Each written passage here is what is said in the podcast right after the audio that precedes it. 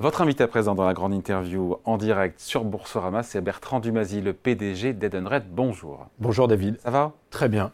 Bon, moi je pense que ça va bien pour vous, parce que déjà, je ne poserai pas la même question à chaque fois. À quand Edenred au CAC 40 Ça y est, c'est fait 19 juin. Hein. ça a été fait le 19 juin, après être rentré au CAC 40 ESG en septembre. Bon, et je me demandais, euh, qu'est-ce qui a changé dans la perception des gens qui vous entourent, à titre professionnel, mais aussi peut-être privé, depuis que vous avez intégré ce cercle très fermé Est-ce que, euh, euh, voilà, comment vous le vivez, comment dans le regard, la perception, le regard des autres? Alors, à titre professionnel, pas énormément de changements. Si on pense à Edenred, c'est probablement un peu plus de notoriété et probablement un accès à des financements encore plus faciles et avec des taux de financement qui globalement vont baisser de 10 à 50 points de base versus ne pas être dans le CAC 40. Mmh. Donc c'est une bonne nouvelle pour le groupe Edenred. À titre personnel, euh, non, rien n'a changé. Si ce n'est, je dois dire, euh, une de mes sœurs qui, euh, son grand jeu pendant les vacances, c'est de dire le, le, PDG là, va nous débarrasser la table. Et je trouve qu'elle l'a fait plus souvent cette fois-ci qu'à l'accoutumée. Bon, ça reste comme une consécration pour, pour le groupe, pour les collaborateurs d'avoir cette. c'est une vraie success story à la française, enfin voilà, avec une. qui a surfé sur, une, voilà, sur la tech, une tech heureuse, oui, je, pense que c'est la démonstration que euh, plein de choses peuvent être faites. C'est-à-dire que euh, cet actif nous a été confié. Moi, je suis arrivé euh, fin 2015. On a mis en place des plans. Filiale d'accord, pardon, accord qui est sorti. Filiale d'accord en 2010. Voilà, qui est sorti du CAC 40 et vous êtes dans le CAC 40. Enfin, je veux dire, c'était pas écrit. Non, mais ce que, ce que ça veut dire, c'est qu'il y a un actif de bonne qualité et à partir du moment où sur cet actif de bonne qualité, présent dans 45 pays, si on se dote de plans de développement ambitieux, si on a le courage d'investir, si on accepte aussi des sacrifices au départ, on a baissé le dividende pour pouvoir investir dans les plans de croissance d'Edenred, eh bien, euh, avec des plans ambitieux et des collaborateurs formidables, tout est possible. Bon, et derrière l'action, souvent on se dit qu'il n'y a pas de malédiction, mais souvent une fois qu'on est rentré au CAC 40, l'action monte beaucoup avant et dès qu'on y est après, potentiellement ça baisse. Alors c'est un petit peu tôt pour faire un bilan, mais l'action se tient bien autour de 60, 60 euros. Oui, l'action se tient bien, mais c'est vrai qu'on n'échappe pas à ce phénomène, c'est-à-dire qu'il y a beaucoup d'excitation au départ et puis après il y a des trade-offs, c'est-à-dire il y a des gens qui se positionnent en se disant cette entreprise va rentrer au CAC 40, il y aura un effet mécanique de valorisation, ce qui est le cas, on est passé de 56 à 61, et puis euh, ceux qui ont gagné 5, 4, 5 euros par action, revendent derrière. Et donc, il y a un petit effet de baisse. Mais il se trouve que dans le cas d'Edenred, les plans de développement futur créent plus d'espoir encore. Et donc, on a des actionnaires qui nous sont très fidèles. Bon, on va en parler. Les voyants sont au vert, encore une fois, cette rentrée. J'ai regardé un peu les chiffres. Euh, c'était les publications semestrielles, hausse de 25%. 25% en organique. En organique, au premier semestre. du chiffre d'affaires, 35% du profit opérationnel. Voilà, et je me dis, mais pendant combien de temps Edenred est en capacité à tenir et à sortir des, des croissances aussi effrénées. Alors 25%, euh, on ne sera pas capable de faire ça chaque semestre, mais enfin, ces sept dernières années, on a fait la démonstration qu'on était capable de croître à plus de 10% chaque année. D'ailleurs, c'est bien notre ambition, puisqu'on s'est engagé vis-à-vis de la communauté de nos investisseurs, mais on s'est aussi mis en ordre de bataille pour, pour faire cela. On s'est engagé à faire au moins 12% de croissance chaque année et au moins jusqu'à 2025. Bon, et même en cas de ralentissement économique, puisqu'on en parle, alors on ne voit pas de récession aux États-Unis, ça ralentit, ça freine en, zone euro. Oui.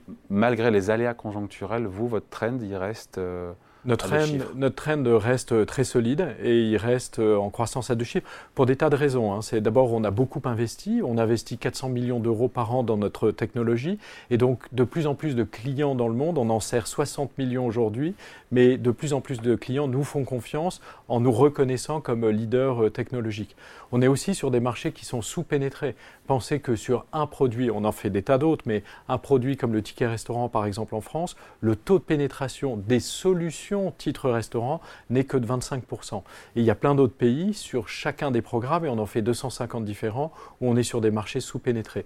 Donc la combinaison de pénétrer plus et développer des solutions complémentaires euh, permet d'entretenir ce feu important de croissance. Entretenir aussi la marge, quand on fait déjà 40% de marge, on peut encore faire mieux, c'est déjà vachement bien. Oui, on a des concurrents qui font mieux sur certains programmes dans certains pays. Sachant que la, la marge est une chose, mais on est un métier d'investissement c'est-à-dire si vous regardez juste la marge, ça ne veut pas dire grand-chose. Une grosse partie de cette marge se traduit en cash flow qui est réinvesti, encore une fois, pour préparer les, solutions de demain. On peut, augmenter la marge, ça vous me dites. Si je voulais maximiser la marge avec l'ensemble des collaborateurs d'Edenred, on pourrait le faire On n'a pas fait ce choix. Notre choix, c'est vraiment un choix de réinvestissement pour préparer en fait les vagues futures de croissance. Vagues futures de croissance qui passeront notamment par des acquisitions. Vous avez réalisé, c'était au mois de mai, votre plus grosse euh, acquisition, c'est Reward Getaway, 1,3 milliard d'euros. C'est du lourd, plateforme présente au Royaume-Uni, en Australie, aux États-Unis. Euh, et les marchés, alors je ne sais pas si le mot dubitatif, mais bon voilà, ils ont été un petit peu...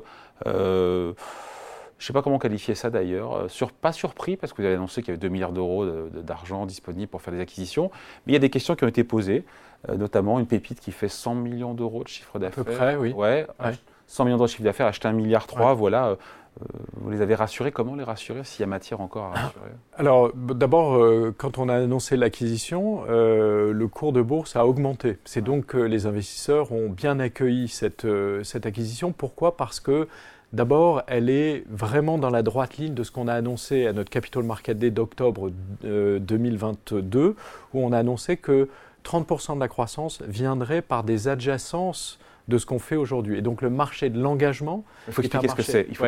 L'engagement, c'est un marché euh, très explosif en termes de croissance en Angleterre, aux États-Unis et en Australie. Et on pense que ce marché va déferler euh, en Europe continentale. Et il consiste en fait à développer des applications. Donc c'est une application digitale qui, est, euh, qui permet d'augmenter l'engagement des collaborateurs. Par exemple, dans beaucoup de pays, dans les trois pays que je cite, si vous faites partie de la plateforme Reward Gateway, vous avez accès à des discounts sur les produits que vous achetez.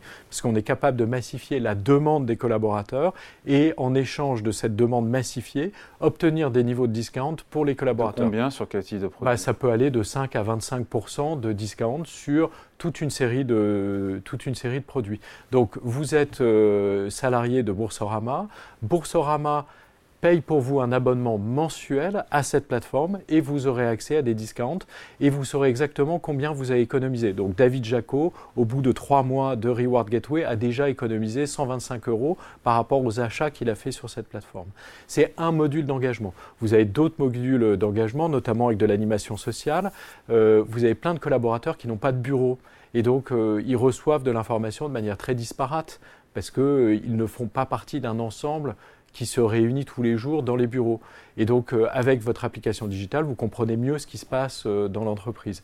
Vous avez du soutien aussi psychologique, c'est-à-dire que en ce moment, ça va pas très bien au boulot, vous avez besoin d'aide, vous pouvez en parler et en parler à des professionnels qui vont vous aider à faire un peu le point et euh, probablement de surmonter les difficultés que vous avez. Réduction aussi sur les loisirs?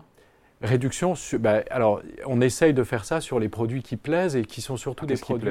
bah, les loisirs, vous avez euh, une fois de plus pointé du doigt quelque chose d'important pour nous tous et qu'on ne peut pas toujours se payer.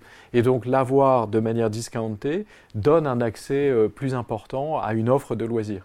Où s'arrêteront tous vos services prépayés? Parce qu'on aurait pu commencer par ça, mais en même temps, je vous pose la question à chaque fois de rappeler ce que ce qu'est Dunred. Mais bon, voilà, il y a le ticket resto, il y a l'essence, l'alimentation, la mobilité, la, la motivation qu'est-ce qu'on peut encore ajouter et qu'est-ce que vous ne ferez jamais?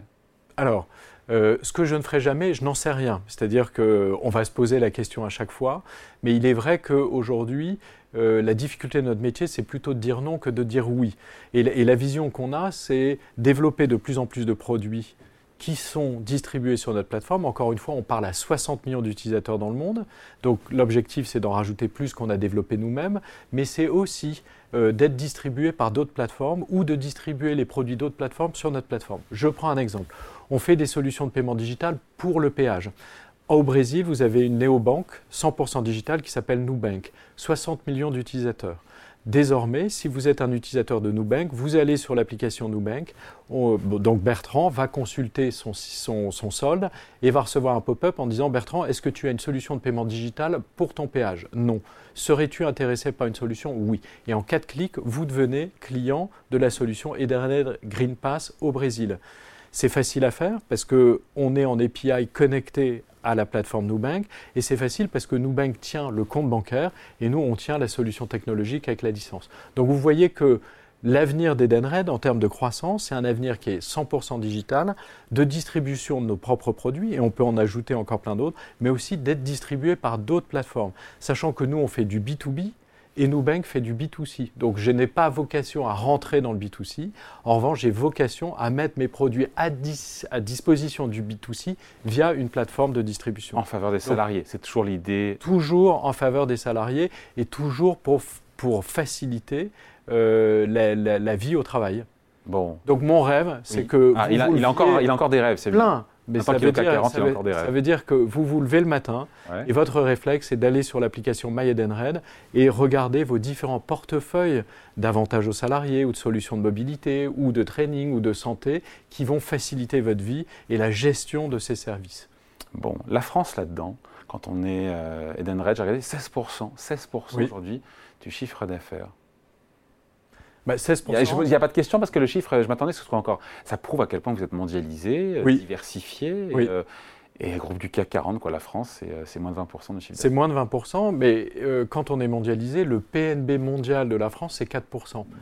C'est-à-dire, nous, on fait déjà 4 fois plus en France que ce que représente l'activité mondiale. Mais à terme, sa vocation à baisser à terme, ça a probablement vocation à baisser légèrement parce que les taux de croissance qu'on a dans les économies en dehors de France sont euh, probablement supérieurs aux taux de croissance en France.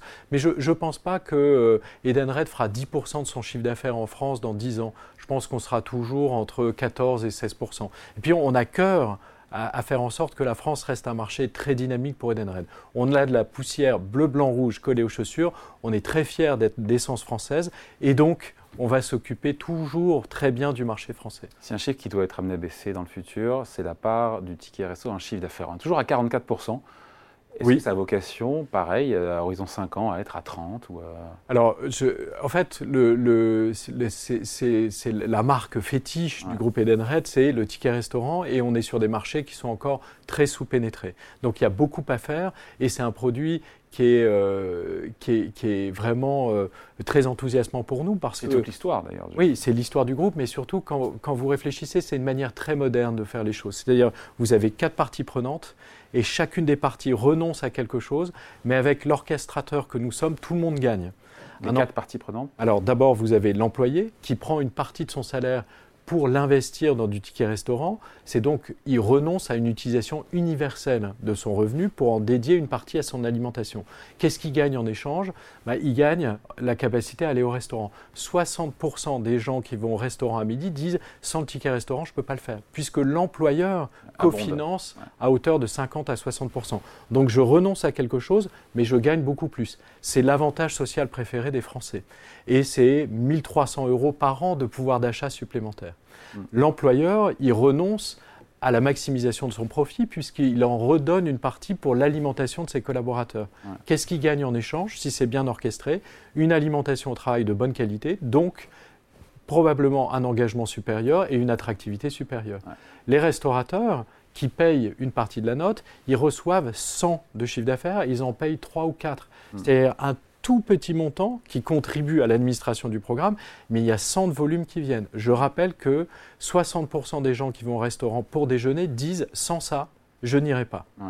Et l'État, l'État qui gagne beaucoup au passage, puisque en gros, quand il investit 1 en défiscalisation, il en gagne 1,6 par 200 000 emplois de créés, une TVA qui est payée. Mm. Et donc, en fait, vous avez quatre opérateurs. Et Edenred, là-dedans, il est où? Bah, Edenred est le chef d'orchestre de l'ensemble euh, et, fait en sorte que arriver à convaincre à chacun de renoncer à un petit quelque chose pour que l'ensemble euh, se développe et que chacun gagne. Bon, après, on doit se dire, oh là là, génial, l'Edenred, c'est formidable. C'est le cas, mais quels sont les risques après? C'est une question que je ne vous ai jamais posée. Les risques liés à l'activité d'Edenred bah, Je dirais que, alors des risques dans toute activité, il y en a. On se lève le matin, je peux me péter le col du fémur. Bien sûr, mais ça ne m'empêche pas de me lever de marcher l'énergie. Euh, il, il y a une nature de risque, oui. Alors, spécifiquement lié. Ouais, spécifiquement, je pense qu'une activité qui est 100% digitale et qui gère 100 milliards de volumes dans le monde, le premier risque, c'est la cybersécurité, c'est-à-dire la capacité à être plus malin que les cybercriminels, puisqu'encore une fois, nous, on nous confie de l'argent pour l'administrer et qu'il soit dépensé au bon endroit au bon moment. Et donc, les enjeux de cybersécurité sont des enjeux qui sont très importants. On a un deuxième enjeu en tant qu'entreprise mondiale, et qui est un muscle euh, qu'on n'avait pas développé, nous, entreprises, mais qui revient sur le devant de la scène, c'est quand même le risque géopolitique. C'est-à-dire, euh, vous êtes en Afrique, vous voyez bien ce qui peut se passer euh, très rapidement. nous, on est très présents à Taïwan. Quel est l'avenir de l'île taïwanaise? En Amérique latine, les choses peuvent basculer rapidement. Donc, quand vous avez une exposition mondiale, on a eu tendance à l'oublier. La démocratie et l'état de droit est un équilibre fragile qui peut être perturbé et avoir des impacts sur des business comme les nôtres euh, très forts. Donc je dirais un risque de sécurité cyber par rapport à des gros volumes et un risque géopolitique sont les deux principaux risques pour l'activité euh, d'Edenred. Alors pour le coup, ce n'est pas un risque, mais c'est plutôt un facteur qui vous avantage. On parlera juste après de, des hausses de taux, combien il en reste sous le pied aux banques centrales. Vous, c'est tout bénef euh, d'avoir des taux qui sont plus élevés Alors, en fait, il faut regarder les taux comme une réponse à la volonté de juguler l'inflation. Oui.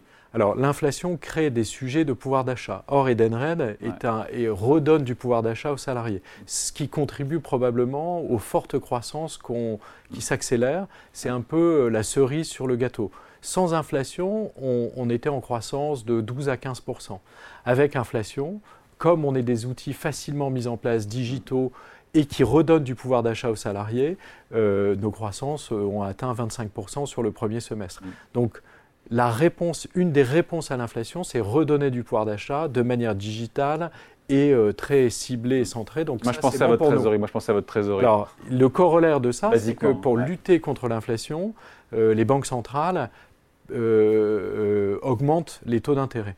Et il se trouve que oui, on a une activité avec un working capital négatif, donc on est placeur. Et donc pour la première fois, on a une rémunération sur cet argent qu'on place. C'est combien d'ailleurs? Vous avez des chiffres passés euh, bah, En fait, euh, avant les périodes d'inflation, on était aux alentours de 44 millions d'euros. Et maintenant 80. Et 80, voire plus. Bon, plus. C'est tout bénéfice. Mais encore une fois, pendant des années, c'est l'inverse. C'est-à-dire que euh, dans certains pays, ça nous coûtait de l'argent. Donc on allait voir les banques en disant on veut placer de l'argent chez vous et on nous disait oui, mais il va falloir nous payer. C'est le principe des taux d'intérêt négatifs. Exactement, on en est sorti. Dernière question, on se quitte là-dessus, Bertrand Dumazy, mais je crois que je vous l'ai déjà posé. Le PER, j'ai regardé PER de 29 sur, euh, sur l'action. C'est une action qui est de qualité, mais qualité, ça se paye et c'est cher. Oui. Alors, est-ce qu'elle est, chère aujourd'hui l'action? Non, elle n'est pas chère. Euh, Même avec 29 de PE. Bah, revenons, revenons à des choses simples. D'abord, euh, pour adorer le Maroc et Marrakech, à Marrakech, on entend une sagesse populaire qui dit le prix s'oublie, la qualité reste. Mm. Je propose d'appliquer ça à Edenred. Premièrement. Deuxièmement, une plateforme SaaS comme la nôtre. Si vous regardez en fait la valorisation des plateformes digitales en croissance et en croissance profitable, en fait, ça se paye bien plus que 30 fois le PER. Et donc, la transformation d'Edenred doit être aussi dans la compréhension du fait de ce qu'est notre modèle. Mm. Et notre modèle, c'est une plateforme digitale SaaS et ça ne vaut pas 29 fois le PER, ça vaut plus. Voilà, donc à 60 euros, pour ceux qui ont raté le train depuis que l'action était à 10, 20, 30, 40, 50, c'est pas trop tard. Non, et d'ailleurs, euh, le consensus des analystes est plutôt aux alentours de 68 euros aujourd'hui. Donc il y en a encore sous le pied. Il y en a pas mal sous le pied, puis à nous de travailler pour faire en sorte de donner envie de continuer à investir dans Edenred. Bon voilà, merci d'être venu, d'avoir fait cette rentrée avec nous. Bertrand Dumazy, PDG d'Edenred, invité de la grande interview en direct sur Boursorama. Merci à vous. Merci beaucoup. À bientôt.